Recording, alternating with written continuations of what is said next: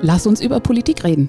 Der Podcast mit Anja Schöpe und Alexander Lorz. Und ich musste ganz oft an unsere Folge Politik in Zeiten der Angst denken. Ich habe den Eindruck, alle ringen darum, ihn endlich irgendwie genau dazu zu bringen, was du in dieser Folge beschrieben hast, was Führung dann auch bedeutet.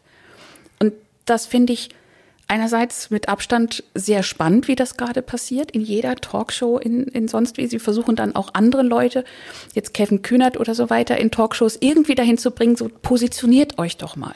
Und dann geht's um irgendwas, wann reist denn hin und wann reist er nicht hin und wann hat er was gesagt und wie hat, wann hat er sich widersprochen. Es geht ausschließlich immer nur darum. Und da frage ich mich, ist es nicht genau das, dass es eingefordert wird, auch wenn es nicht so gesagt wird, aber genau das an Führung eingefordert wird, was du so beschrieben hast, was einfach, was es einfach braucht. Und er bedient das nicht. Ja, Führung besteht ja auch aus mehreren Bestandteilen. Also natürlich, es gibt die inhaltliche Führung, ähm, dass jemand einfach sagt, ähm, das und das halte ich jetzt für richtig und so sollten wir das machen. Aber es gibt natürlich auch eine kommunikative Führung, ähm, die Menschen äh, auch dahin mitzunehmen, was man inhaltlich für richtig hält. Also nicht einfach nur die Position, die man inhaltlich für richtig hält, in den Raum zu stellen und sagen, jetzt folgt mir oder lasst es bleiben, sondern äh, eben auch kommunikativ dafür zu sorgen, äh, dass man die Menschen davon überzeugt. Und das ist ja der Grund, warum Olaf Scholz im Moment als führungsschwach wahrgenommen wird weil ihm genau diese mitnehmende Kommunikation nicht oder jedenfalls nur sehr eingeschränkt gelingt. Äh, deswegen würde ich auch darüber noch kein abschließendes Urteil fällen. Ähm, ich glaube, das können wir erst, ähm, wenn wir ihn etwas länger äh, erlebt und beobachtet haben, äh, wirklich beurteilen, wie führungsstark er ist. Denn es kann ja auch durchaus sein, dass er das im thematischen, im inhaltlichen eigentlich hat. Das würde ich ihm übrigens auch zutrauen.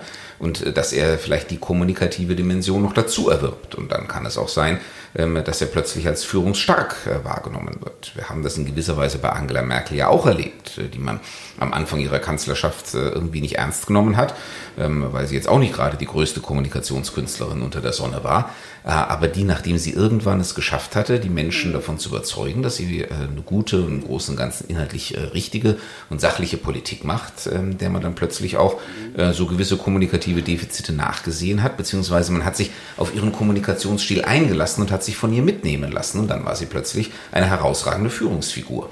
Also ich will nicht von vornherein ausschließen, äh, dass diese Metamorphose auch bei Olaf Scholz stattfinden kann, aber im Moment hat er ohne Zweifel einen schwierigen Start. Ich finde nur so spannend zu beobachten, um was sich dann die Diskussion, wenn jemand gerade so ist, die Diskussion dann dreht. Weil es manchmal mir so vorkommt, es ist zehnmal wichtiger, was er wann wie gesagt oder nicht gesagt hat und äh, ob er nun irgendwie sich widerspricht oder, oder nicht, als die, das, was wirklich passiert. Also es ist ja nicht so, dass, dass er nicht entscheidet und nichts tut. Ob das das Richtige ist oder nicht, ist, lassen wir mal beiseite äh, an dieser Stelle. Aber das finde ich so interessant. Dass ähm, der, der Fokus der öffentlichen Diskussion sich wirklich deshalb möglicherweise um Unwichtiges dreht. Um wirklich letztlich Unwichtiges. Ja, politische Kommunikation lebt sehr stark von Symbolen. Das tat sie schon immer. Äh, deswegen gibt es ja auch sowas wie Staatsrituale, äh, um eben dieses Bedürfnis der Menschen nach Symbolik zu bedienen.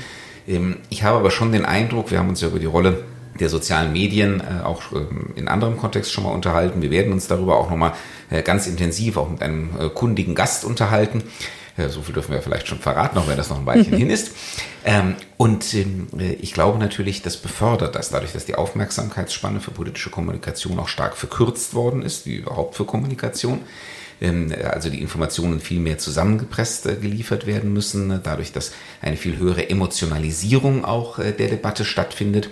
Äh, deswegen ist das Bedürfnis ähm, nach Symbolen ähm, nach meiner Wahrnehmung eher größer geworden in den letzten Jahren. Darin liegt natürlich auch wieder eine Gefahr, nämlich dass Politik irgendwann in bloße Symbolpolitik abgleitet, weil niemand sich mehr dafür interessiert, was eigentlich passiert, sondern nur noch, welche Symbole gesetzt werden. Und Olaf Scholz in Ukraine ist ein wunderbares Beispiel, ähm, ich meine, ich finde es jetzt gut und richtig, wenn er jetzt in die Ukraine reist. Ich finde es auch ein wichtiges Symbol, vor allem für die Ukraine, äh, nach außen. Äh, aber ähm, in der Tat hat die Frage, ob er da hinreist oder nicht, ja überhaupt nichts mit der Frage zu tun, was geben wir der Ukraine tatsächlich an Hilfe. Und für das, was wir da tatsächlich ähm, an Hilfslieferungen äh, aufbieten oder nicht, dafür interessiert sich irgendwie in der öffentlichen Debatte kein Mensch. Genau. Das ist so eine, eine Facette, die ich meinte.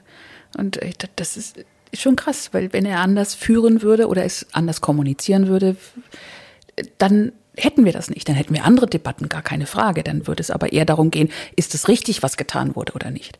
Und eben nicht diese, dieses Abdriften in, in eigentlich so, so, so eine Vordebatte, äh, um wirklich zum Kern zu kommen. Plus dann diese Zeit der äh, offenen Briefe, die dann in dieses Vakuum irgendwie reingehen. Genau, ja auch im Prinzip Symbole. Ähm, und natürlich, und wenn der Oppositionsführer nach äh, Kiew reist, ist das natürlich auch ein Symbol und natürlich auch ein bewusst gesetztes Gegensymbol. Und in der Tat, weil er nicht die äh, Kommunikationsherrschaft über die Symbolsprache hat, jedenfalls im Moment nicht, ähm, ist das quasi eine Einladung für alle anderen, äh, mit eigener Symbolsprache in dieses Vakuum hineinzustoßen. Hast du den Eindruck, denkst du, ihm und seiner, seiner Mannschaft ist das klar? Oder sind die noch, äh, sage ich mal ein bisschen salopp, sind die noch so frisch in dieser Verantwortung, dass sie gerade nicht so ganz wissen, wie ihnen geschieht? Also er hatte mit Sicherheit, wie alle Kanzler dieser Republik, äh, eine Heerschar von professionellen Kommunikationsberatern um sich. Äh, alles andere würde mich wundern, kann gar nicht anders sein. Aber ähm, auch die brauchen natürlich sozusagen einen Ansatz oder einen Anhaltspunkt. Wir bleiben mal bei der Ukraine-Reise. Ähm, natürlich war er nach der Absage ähm, von äh, Präsident Zelensky an unseren Bundespräsidenten Frank-Walter Steinmeier, war er natürlich auch in einer blöden Lage. Ähm, denn er konnte in der Tat nicht, äh, nachdem der Bundespräsident, noch dazu sein eigener Parteifreund, ausgeladen worden war, ähm, konnte er schlecht sagen, ja, dann fahre ich jetzt halt hin, äh, sozusagen als Entschädigung für die Ukraine. Ähm, das hätte ich an seiner Stelle auch nicht gemacht. Und damit war er eigentlich durch eine durch ein Manöver, das er nicht beeinflussen konnte, war er eigentlich für einen gewissen Zeitraum lahmgelegt. Entschuldigung, aber hätte er das dann nicht gleich so sagen können? das ist ja so äh, das Fatale, dass, er, dass man den Eindruck bekommt, da schiebt er dann irgendwann als, oh, jetzt ist mir eingefallen, wie ich das irgendwie halbwegs schlüssig begründen kann hinterher. So sieht er ja leider aus.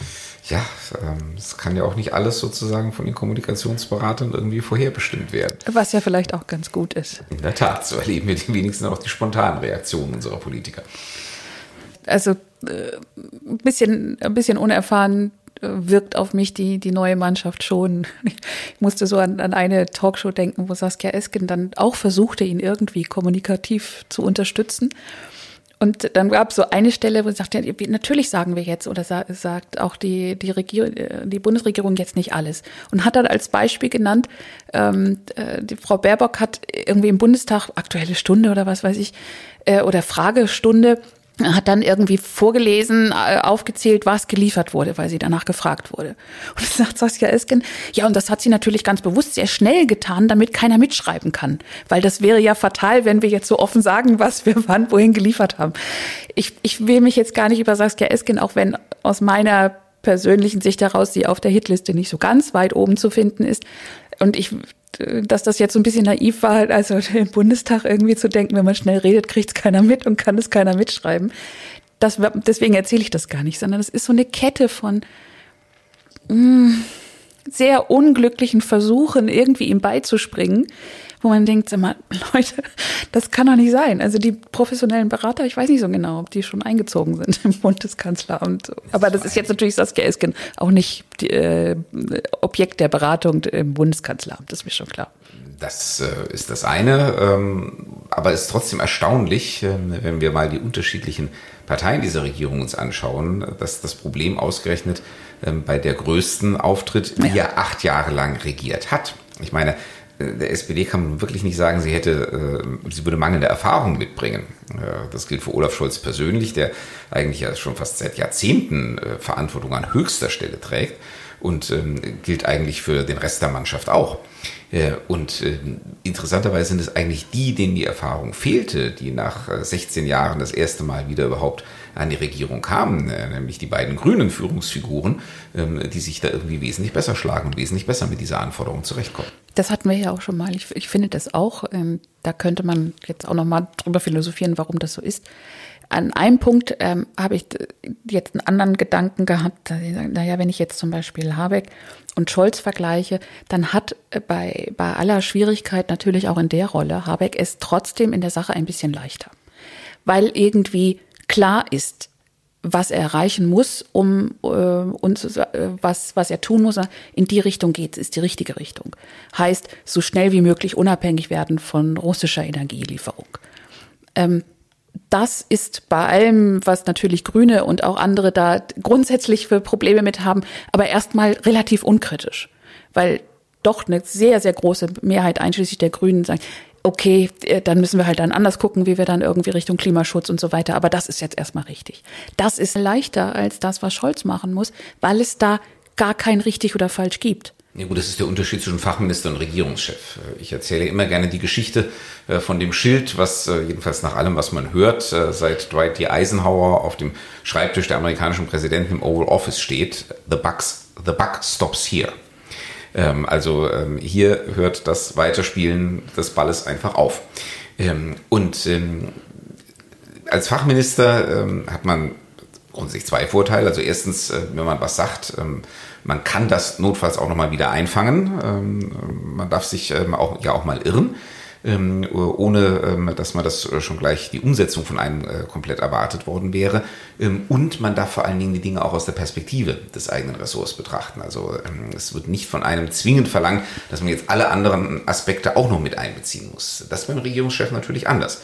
Ja, der Regierungschef ähm, muss erstens alles im Blick haben der kann nicht hinterher sagen, also da habe ich jetzt mal die Perspektive eingenommen und ähm, was weiß ich, die wirtschaftspolitischen Interessen höher gewichtet. Jetzt habe ich im Nachhinein drüber nachgedacht, also so ein bisschen sicherheitspolitische Interessen wären auch äh, ganz wichtig und jetzt komme ich halt zu einem anderen Ergebnis, das sieht nicht gut aus. Ähm, und ähm, natürlich in dem Moment, wo der Regierungschef sagt, so wird's gemacht, äh, muss er es eigentlich auch machen. Äh, wenn er das zurücknehmen muss und sagen muss, nee, ich habe es mir jetzt anders überlegt, äh, ich habe es doch nicht gemacht, dann bleibt das an ihm hängen. Ähm, also am Fachminister bleibt es zwar auch hängen, aber äh, einfach nicht in diesem Ausmaß. Mhm. Und deswegen hat man natürlich ähm, als äh, Fachminister immer ähm, ein, wenn man so will, ein leichteres Leben aufgrund einfach der begrenzteren Erwartungshaltung äh, und Perspektive, als wenn man eben oben an der Spitze sitzt. Als Fachminister kann man den, den Back noch einmal weiterspielen. Als Regierungschef ist Feierabend. Aber wir haben uns für heute nicht Ukraine und auch nicht Olaf Scholz und sein Führungsverhalten als Thema vorgenommen, sondern ein anderes. Ja, wir wollten über Rück- und Seitentritte in der Politik reden. Ähm, ohne dass wir jetzt irgend äh, ausgesprochen oder unausgesprochen irgendeine Verbindung zwischen unserem Einstieg und dem Thema Rück- und Seitentritte jetzt herstellen wollen. Ja, aber der, äh, die Verbindung drängt sich ja geradezu auf. Ups, ähm, wie Olaf Scholz und Rücktritt und, und nein, nein. so weit sind wir noch nicht. Eben, da, also jetzt bin ich gespannt. Aber wir haben über äh, Symbole geredet, äh, über die Rolle von kommunikativen Symbolen in der Politik. Und ähm, Rücktritte sind genauso Symbole. Ähm, mit denen ähm, etwas zum Ausdruck gebracht wird, äh, mit denen eine vermeintliche Schuld gesühnt wird, äh, mit denen ein politisches Aufbruchssignal oder auch ein Signal der Reue oder was auch immer gesetzt werden soll. Ähm, aber in den allerwenigsten Fällen ähm, treten ähm, Politikerinnen oder Politiker zurück, ähm, weil sie jetzt also wirklich etwas zutiefst Verwerfliches ähm, und Schändliches getan hätten. Ich meine, in einem solchen Fall müssen sie natürlich sofort zurücktreten und dann kommt im Zweifel der Staatsanwalt. Ähm, aber äh, das ist ja äh, ein verschwindend geringer Teil ähm, der Rücktritte, die wir erlebt haben, auch weiter erleben werden. Ähm, sondern die allermeisten sind, man spricht ja immer gerne von dieser Übernahme von politischer Verantwortung, äh, aber im Kern geht es darum, dass sozusagen für etwas, was schiefgelaufen ist, ähm, dass ähm, äh, diese Verantwortung dafür symbolisch auf eine Person fokussiert wird und die quasi auch diese Verantwortung auf sich nimmt äh, und daraus eben dann die Konsequenzen zieht, stellvertretend für alle anderen, die damit entlastet werden. Also insofern ähm, ist, wenn man so will, ist das einfach die negative Kehrseite dessen, was wir eben gerade an kommunikativer Symbolik besprochen haben. Da bin ich jetzt ein bisschen beruhigt, weil Richtung Olaf Scholz und Rücktritt fände ich jetzt auch ein bisschen, äh, bisschen sportlich als, als äh, Kausalzusammenhang oder sonstige Verbindung. Aber trotzdem, also, äh, äh, habe ich verstanden, ist das das, was Rücktritte im politischen Bereich zu etwas Besonderem macht, im Vergleich zu Rücktritten, die wir auch, wenn vielleicht auch nicht besonders zahlreich, weiß ich gerade gar nicht, in anderen Bereichen haben. Also, ich denke zum Beispiel an äh, Rücktritte von Trainern im Fußball. Das kommt allerdings relativ häufig vor oder man wird zurückgetreten, wie das dann ja auch mal ganz nett heißt. Aber ähm, wir haben es auch in anderen Bereichen, wenn eben Manager in der Wirtschaft zurücktreten oder so weiter. Dieser Symbolcharakter, ist das etwas Exklusives oder sehr Besonderes, was Rücktritte in der Politik ausmacht? Ja, das würde ich absolut so sehen. Ähm, denn die Rücktritte, die wir im Sport oder auch äh, großenteils in der Wirtschaft erleben, ähm, sind in aller Regel Rücktritte wegen einer in irgendeiner Form nachgewiesenen Erfolglosigkeit. Ähm, also der Trainer im Fußball tritt zurück oder muss zurücktreten, wenn einfach äh, die Mannschaft im Tabellenkeller steht, äh, der Abstieg vor der Tür lauert und äh, irgendwie niemand den Eindruck hat, dass die Mannschaft sich noch unter diesem Trainer nochmal aufrappeln kann, um da wieder rauszukommen. Und dann versucht man eben, was ja auch sehr oft klappt, mit einem neuen Trainer irgendwie einen neuen Geist, frischen Wind und so weiter reinzubringen.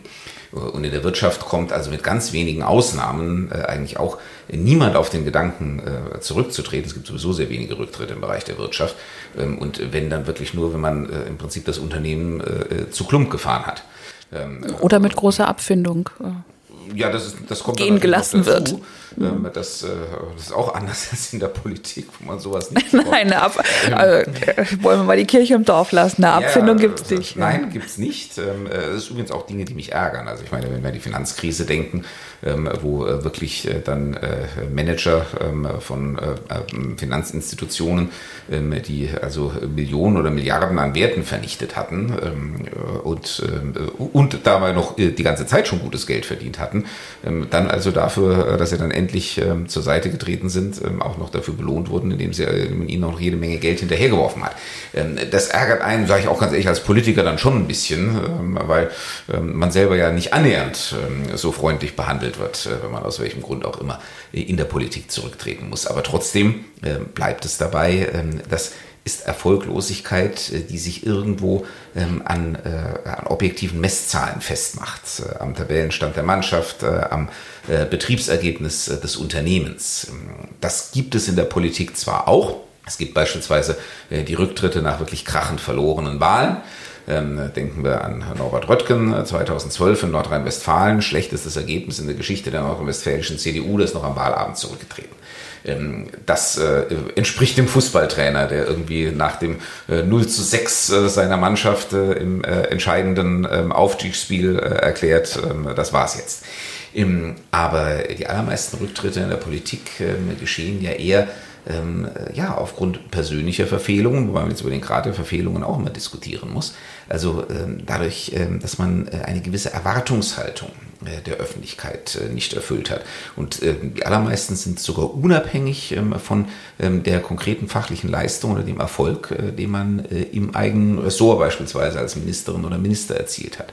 Und das, glaube ich, ist der Unterschied zu Sport und Wirtschaft, wo Rücktritte aufgrund von ähm, Problemen im persönlichen Bereich doch eher die Ausnahme sind und in der Politik sind sie die Regel.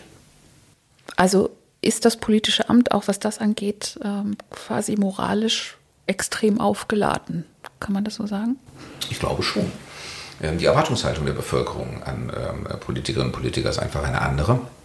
Ähm, da wird eben auch wesentlich mehr auf der moralischen Ebene oder in der moralischen Dimension verlangt äh, als in anderen Bereichen, was sage ich jetzt auch ausdrücklich dazu, was im Grundsatz auch gut so ist.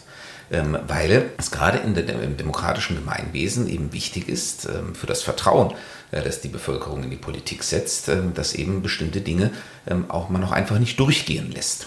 Äh, und ähm, vergleichen wir das nur mal äh, mit, äh, der, ähm, mit anderen Systemen äh, beispielsweise mit Systemen, wo Korruption jetzt wirklich äh, gang und gäbe ist. Äh, wenn die Bevölkerung ähm, eh von den Politikern nichts anderes erwartet, als dass sie korrupt sind, dann muss da auch keiner wegen Korruption zurücktreten. Da kann man ja auch haufenweise Beispiele dafür finden.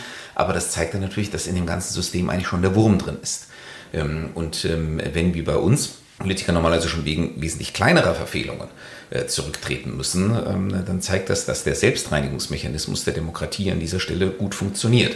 Dass er manchmal auch über das Ziel hinausschießt, gut, das liegt dann wahrscheinlich in der Natur der Sache. Jetzt sind wir natürlich wieder bei der Frage, wo genau kippt es denn? Wann tritt man zurück und wann nicht?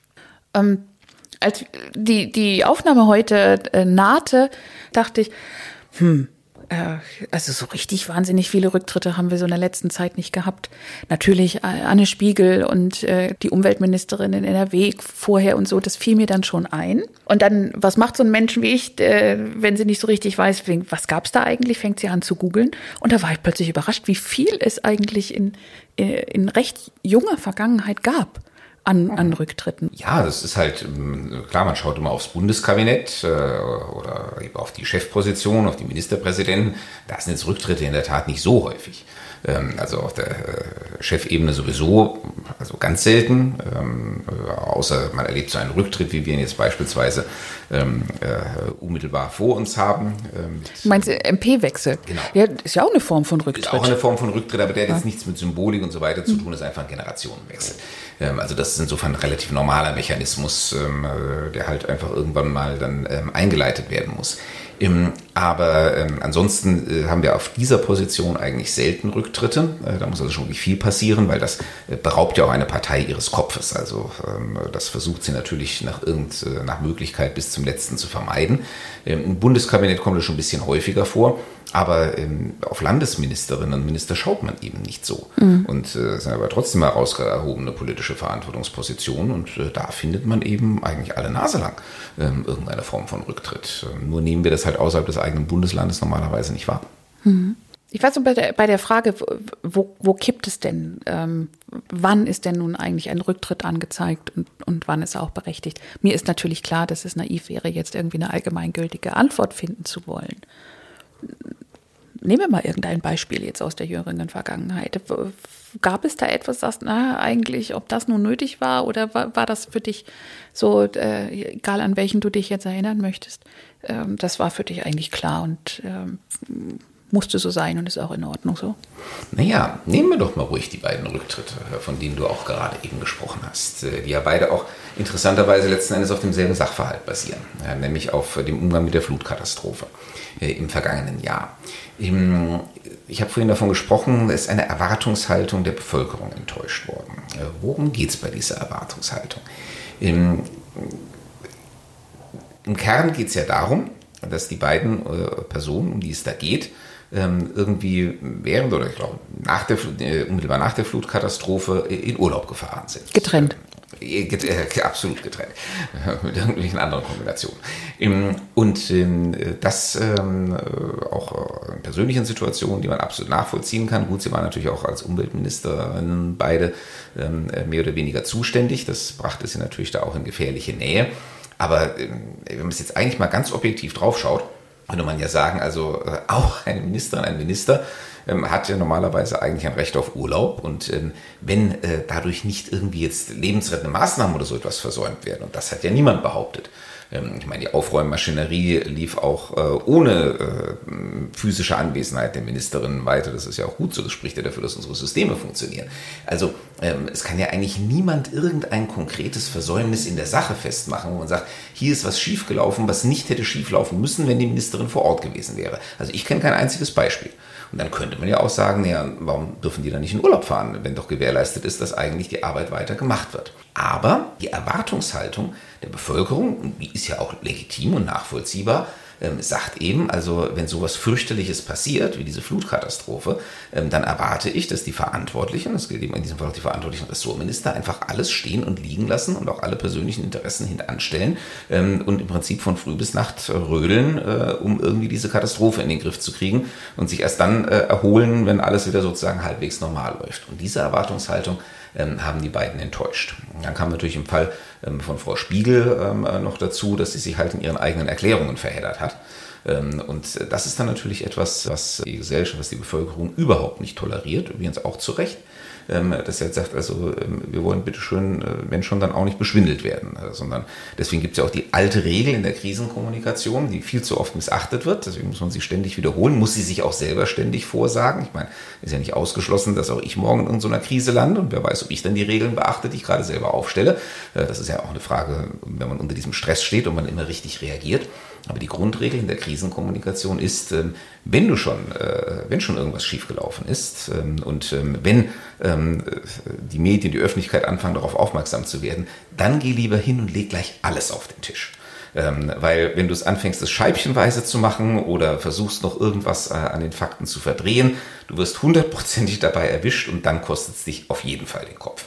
Ähm, wenn du direkt Tabula Rasa machst und sagst, so und so ist das und das stimmt alles und ähm, ich bekenne mich halt auch dazu und ich entschuldige mich vielleicht auch für meine Fehler, dann hast du vielleicht noch eine Chance durchzukommen, weil du dann auch wieder die Erwartungshaltung der Bevölkerung erfüllst an, Hier hat jemand seine Fehler analysiert, seine Fehler eingesehen, zugegeben und deswegen wollen wir ihm vielleicht zugestehen, dass er was daraus lernen kann. Und deswegen darf er vielleicht im Amt bleiben. In der Diskussion um diesen Rücktritt habe ich sehr häufig gehört, dass dann gesagt wurde, ja, nun mein Gott, ne, dann ist sie halt da im Urlaub gewesen und dann ähm, war ja ihr Staatssekretär da und er hat ja an den Kabinettssitzungen teilgenommen. Äh, und, und, aber die sagten dann, aber was gar nicht geht, ist, dass sie lügt.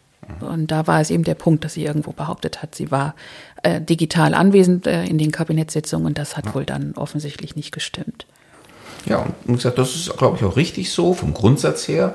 Es gibt im Einzelfall überschießende Reaktionen, aber vom Grundsatz her ist es richtig, dass die Bevölkerung ihre Politiker an diesem Maßstab misst. Das muss auch jeder, der sich in der Politik engagiert, wissen, dass er an anderen, an höheren Maßstäben gemessen wird ähm, als ähm, äh, der Rest und ähm, dass äh, ihm eben auch Dinge nicht verziehen werden, die man in anderen gesellschaftlichen Bereichen als lässliche Sünde ansieht. Das gehört zur Jobbeschreibung mit dazu. Dafür muss man auf der anderen Seite auch sagen, äh, ist ja auch so ein Rücktritt nicht unbedingt endgültig. Auch davon gibt es ja haufenweise Beispiele, äh, dass Menschen in der einen Funktion ähm, zurückgetreten sind, ähm, dann äh, trotzdem in der Politik geblieben sind und ein paar Jahre später wieder in anderer herausgehobener Funktion aufgetaucht sind. Ähm, und auch das ist richtig. denn wie gesagt, wenn Sie, wie es in den meisten Fällen nichts, äh, nichts absolut Verwerfliches oder Schändliches getan haben, dann gehört auch dazu, dass man Menschen eine zweite Chance gibt. und auch das zeigt, eigentlich, dass das System funktioniert, äh, wenn das so ablaufen kann. Übrigens im Fußball ist das ja noch viel mehr so. Ich meine, der Trainer, der beim einen Verein zurücktritt, äh, taucht zwei Monate später schon beim nächsten Verein wieder auf, äh, wenn die glauben, dass er jetzt der Richtige für sie ist.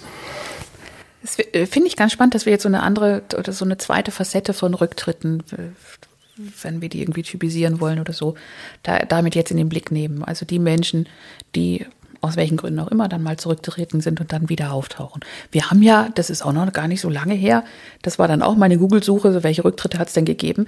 Ja, durchaus auch Beispiele, da, äh, da hat das nicht nur ein paar Jahre gedauert. Wenn ich jetzt an Franziska Giffey denke, die zurückgetreten ist, weil sie dann doch äh, über ihre Plagiatsvorwürfe gestolpert ist äh, und quasi postwendend dann äh, die Erfolgsspur Richtung äh, regierende Bürgermeisterin Berlin eingeschlagen hat. Ja, das ist ein wunderschönes Beispiel, was du da bringst. Ähm, ist das ein Seitentritt? in gewisser Weise ja. Sie ist zur Seite getreten in dem einen Amt, um dann in dem anderen Amt ähm, wieder aufzutauchen, wo man aber immer dazu sagen muss, sie ist ja nun mal als regierende Bürgermeisterin von den Menschen in Berlin gewählt worden. Äh, in voller Kenntnis der Tatsache, dass sie ihre Doktorarbeit plagiiert hat ähm, äh, das heißt, die Menschen haben an einem bestimmten Punkt gesagt, das ist uns egal. Äh, wir glauben, dass sie die richtige Regierungschefin für uns ist und dann ähm, äh, ist uns wurscht, was sie mit ihrer Doktorarbeit vor Jahren gemacht hat. Ähm, erstens, auch das ist in der Demokratie völlig legitim und richtig. Ich meine, das ist die Entscheidung der Bürgerinnen und Bürger, von wem sie regiert werden wollen. es zeigt aber auch, dass auch die Wahrnehmung von solchen Sünden, ich bleibe jetzt mal bei diesem Wort, sich über die Zeit hinweg verändern kann. Ähm, als das anfing damals mit der Gutenberg-Affäre, ähm, da galt also die Doktorarbeit ähm, zu plagiieren, ähm, äh, war irgendwie so kurz äh, unter Hochverrat ähm, äh, ein Staatsverbrechen. Jedenfalls hatte man so den Eindruck ähm, von der Debatte. Und dann gab es ja auch diesen Furor, diese Jagd auf Dissertationsplagiate, der hat ja auch noch einige andere Leute die Köpfe gekostet. Ähm, und man hatte wirklich also das Gefühl, das ist so das absolute No-Go. Ähm, äh, besser nie eine Doktorarbeit angefangen, als ähm, irgendwo mal äh, was Falsches äh, abgeschrieben, weil das wird auf gar keinen Fall verziehen. Ich glaube, das hat sich geändert. Und Frau Giffer ist das beste Beispiel dafür. Plötzlich ist das nicht mehr so schlimm. Es ist vielleicht noch immer nicht schön. Und es war auch immer ein Akt eben der politischen Selbstreinigungskultur, wenn man so will, zur Seite zu treten. Ähm, aber damit war es dann auch gut. Ähm, und das hätte man vor zehn Jahren bei Karl Theodor zu Gutenberg noch überhaupt nicht durchgehen lassen. Stell dir vor, der wäre als ähm, Verteidigungsminister äh, zurückgetreten und dann hätte man ihn, was weiß ich, zwei Monate später als Kandidat für das Amt des bayerischen Ministerpräsidenten präsentiert. Ich glaube, wir wären geteert, gefedert und gesteinigt worden. Ähm, also da hat sich in diesen zehn Jahren seither ganz offensichtlich etwas verändert. Und ich bin mal gespannt, ob in Zukunft äh, noch jemand wegen einer plagiierten Doktorarbeit sein Amt verliert. Äh, ich habe das Gefühl, das werden wir jedenfalls nicht mehr als Regelfall sehen. Wir haben ja gerade ein aktuelles Beispiel, wenn auch nicht es um ein Amt mit dieser Bedeutung geht, aber wo es zumindest versucht wird. Und das ist auch so eine Facette, die wo, wo ich ein bisschen Bauchschmerzen habe, wenn ich mir so klar mache, welche, welche Kräfte da am Werk sind ich rede gerade davon, von dem Wechsel äh, CSU-Generalsekretär. Also, äh, da bin ich schon wieder mit meinen Namen. Also die sind ja gar nicht lange noch da, dass ich überhaupt checken kann, wie die heißen. Und der eben zurückgetreten äh, wegen offensichtlich doch ähm, also äh, völlig inakzeptabler äh, Ansprache von Pressevertretern. Ähm, mal dahingestellt, ob das so war oder nicht. Ähm, aber der, der neue, der war ja, also da, da war ja quasi die Tür noch gar nicht in, in seinem Büro das erste Mal geschlossen. Da kam, ist er ja jetzt auch mit solchen Plagiatsvorwürfen konfrontiert. Das heißt, diese Maschinerie, es, es gibt da doch offensichtlich, weiß ich nicht, ganze Firmen oder wer immer das ist, die, die scheinen ja nur die Schublade aufmachen zu müssen so, ähm, und ziehen dann raus schon das Ergebnis ihrer Recherche und äh, prangern dann wo auch immer an, dass auch äh, der betrogen hat also ich habe schon gedacht, es gibt ja, lange, ja. Äh, es, es gibt ja diese ähm, äh, also bei der Presse gibt es ja Nachrufe, die schon re reserviert oder, oder quasi schon auf Ab, äh, Abruf vorbereitet sind, damit dann, falls jemand ablebt, von dem man da irgendwie mit rechnen muss, dass das dann irgendwie in den nächsten 10, 20 Jahren passiert.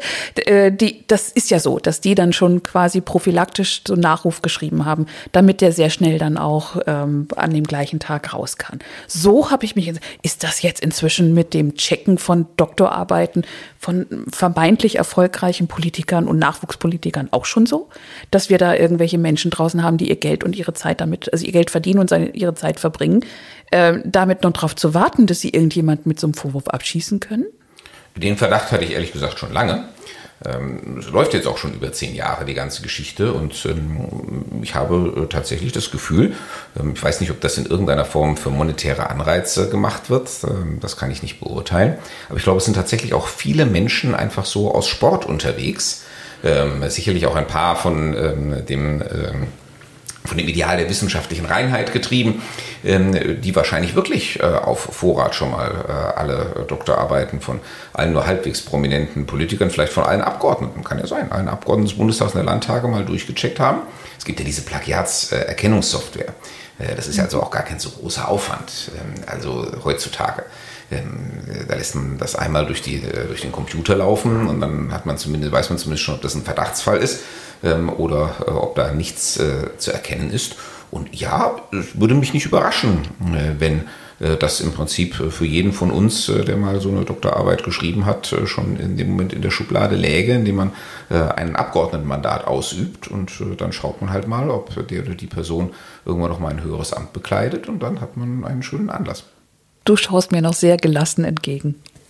Ja, ich äh, bin ja jetzt mittlerweile, ähm, also äh, ich glaube, Gutenberg war 2011, ich bin 2012 als Staatssekretär zurückgekehrt, 2014 Minister geworden. Also ich gehe ehrlich gesagt davon aus, dass meine dass Doktorarbeit schon hinreichend durchgecheckt worden ist.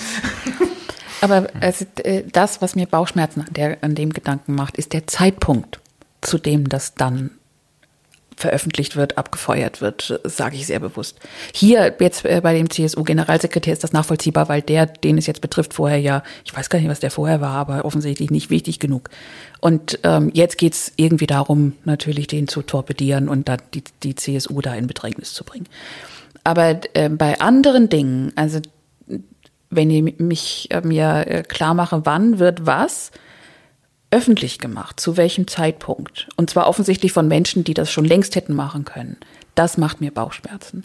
Und das ist auch jetzt ähm, nicht nur äh, Checken von Doktorarbeiten. Ähm, ich habe das nicht äh, wirklich intensiv verfolgt, aber dieses Veröffentlichen von WhatsApp-Chats, glaube ich, bei der Anne Spiegel oder so, ähm, da kommen wir ja noch irgendwie in Richtung Illoyalität wahrscheinlich, weil wer hat sonst irgendwelche Zugänge? Aber ich weiß es nicht, ich habe es nicht wirklich verfolgt, aber dieser Punkt, es gibt da draußen äh, offensichtlich Systeme, systemische Zusammenhänge, die warten einfach nur drauf, äh, nicht weil sie das generell im Sinne von, äh, wir haben eine andere Erwartung. Wenn ihr euch danach nicht verhaltet, dann machen wir das öffentlich und dann müsst ihr eure Konsequenzen ziehen. Das ist es ja nicht mehr. Das ist ja dann eher Teil des politischen Kampfs. Wann mache ich das wo öffentlich zu welchem Zeitpunkt, um jemanden so richtig abzuschießen. Das ist der Punkt, der mir Bauchschmerzen macht. Ist das, du guckst mich so kritisch, so fragend an. Ist, ist das nachvollziehbar geworden, was ich meine? Ja, ich glaube schon. Ähm, wobei das, ähm, was äh, du beschrieben hast oder worüber wir äh, gerade gesprochen haben, ist, glaube ich, noch eine relativ normale menschliche Reaktion. Diese Plagiatsjäger heißen ja nicht umsonst so. Ähm, das ist ja wie auf der Jagd. Äh, und ähm, die wollen ja eine Trophäe nach Hause bringen. Ähm, und ähm, das ist eben wie in der richtigen Jagd. Äh, der kapitale 16-Ender ist natürlich die wesentlich interessantere Trophäe, als äh, wenn das noch äh, ein junger Hirschbock irgendwie mit, ähm, mit Minigeweih ist. Ich bin selbst kein Jäger, also deswegen möge man mir die schlechte Metapher nachsehen. Ähm, aber dann, äh, aber man ist ja wirklich so, wenn man auch ein Revier hat ähm, als Jäger, so habe ich mir das jedenfalls mal erzählen lassen. Ähm, man wartet ja auch wirklich, ähm, bis dann äh, so ein Tier äh, so groß geworden ist, dass es dann eben auch eine kapitale Trophäe abgibt. Ähm, und so würde ich sagen, funktioniert das hier genauso.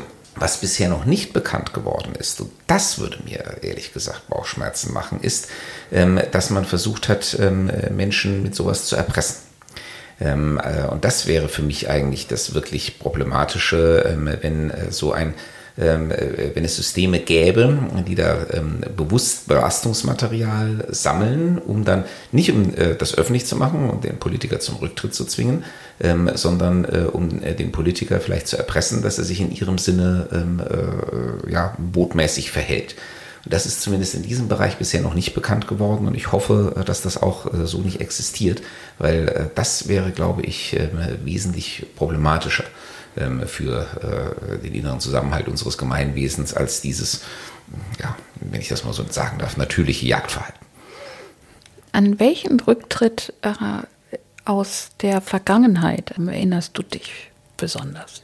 Also ich erinnere mich beispielsweise an den Rücktritt von Rudolf Seiters, äh, damals als Bundesinnenminister, äh, nachdem irgendwie der Zugriff ähm, auf einen der RAF-Terroristen in Bad Kleinen, wenn ich das noch richtig erinnere, äh, schiefgegangen ist. Das war irgendwann so Anfang der 90er Jahre, glaube ich.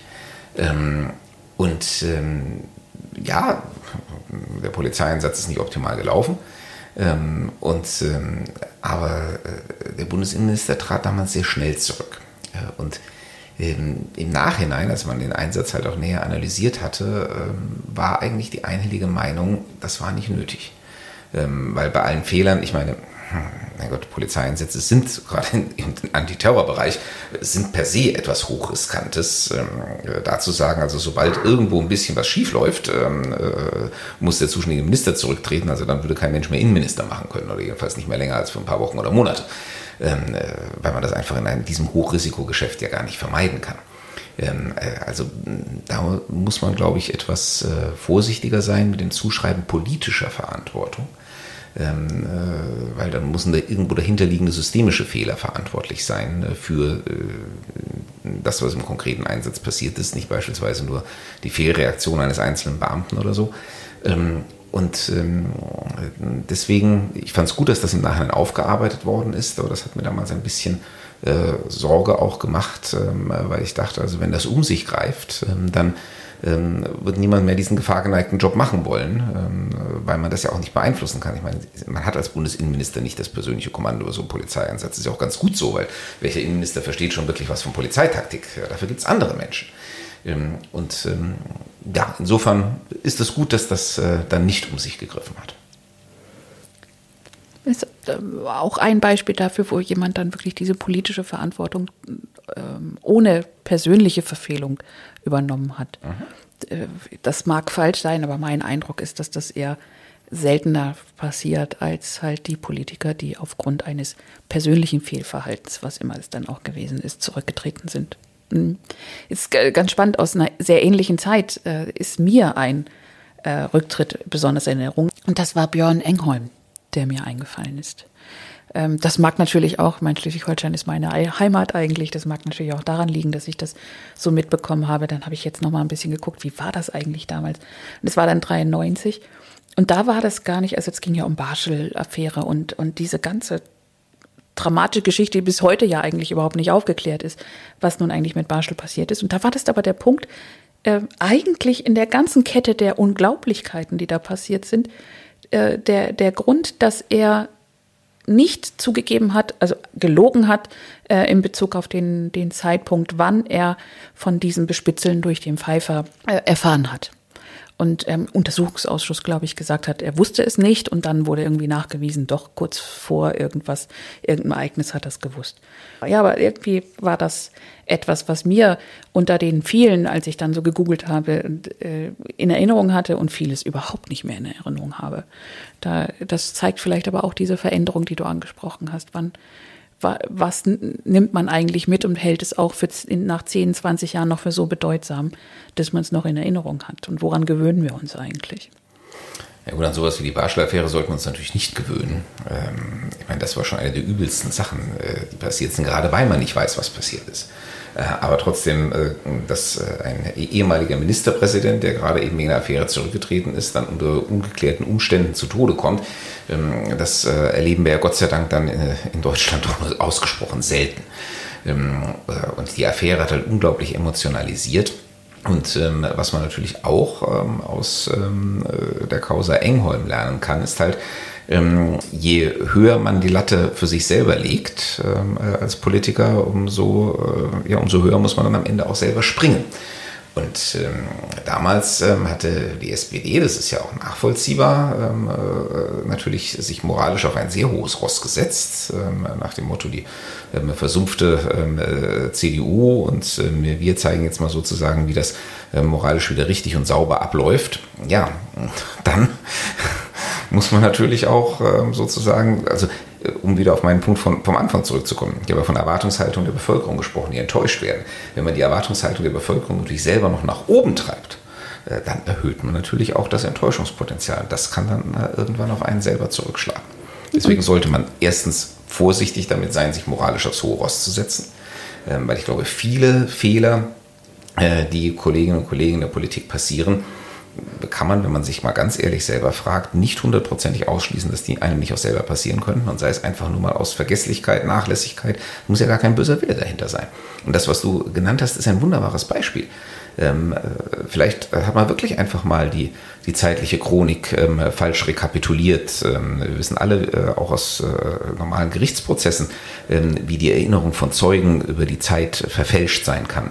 Und man glaubt selber nach bestem Wissen und Gewissen, das war so ähm, und hat die Dokumente nicht äh, sauber genug nachgecheckt oder nachchecken lassen ähm, und wird dann so betrachtet der Lüge überführt, hat aber eigentlich in dem Sinne gar nicht gelogen, weil man gar nicht die Unwahrheit sagen wollte, sondern ähm, man hatte einfach eine falsche Erinnerung und hat die nicht sauber genug äh, abgeprüft. Ähm, ich glaube, niemand von uns äh, kann sich hinstellen und in Brust und überzeugen sagen, sowas wird mir nie passieren. Ähm, und auch deswegen sollte man, wie gesagt, mit dem hohen Ross ähm, vorsichtig sein. Ja, und natürlich, äh, bevor man irgendetwas äh, nach draußen sagt, das so gut wie möglich abchecken, damit es auch wirklich stimmt. Ja, wir, hatten, wir haben überlegt, dass wir uns als beim nächsten Mal einem Thema zuwenden, das eigentlich die logische Fortführung in gewisser Weise von diesem Thema ist. Das stimmt. Nämlich die Frage von Authentizität in der Politik. Und ähm, man könnte ja vielleicht die steile These aufstellen, ähm, dass ähm, man immer dann äh, zum einem Rück- oder mindestens einem Seitentritt äh, gezwungen wird äh, oder gezwungen ist, ähm, wenn man äh, diesen Anspruch an die eigene Authentizität verliert. Lass uns oh. doch das beim nächsten Mal erörtern. Das ist eine steile These, das machen wir. Habe ich Lust drauf. Lass uns über Politik reden. Ja, ja, dann hoffen wir, ihr habt auch alle Lust drauf und schaltet beim nächsten Mal wieder ein. Und äh, alle, die zwischendurch äh, mit uns Kontakt aufnehmen wollen, über deine Internetseite äh, und unter der Rubrik Podcast oder auf Facebook oder auf Insta. Wir freuen uns auf alle Diskussionsbeiträge, Themenvorschläge, was, was immer Ihnen in Kopf und Herz schwirrt. Genau, wie gewohnt. Also bis zum nächsten Mal.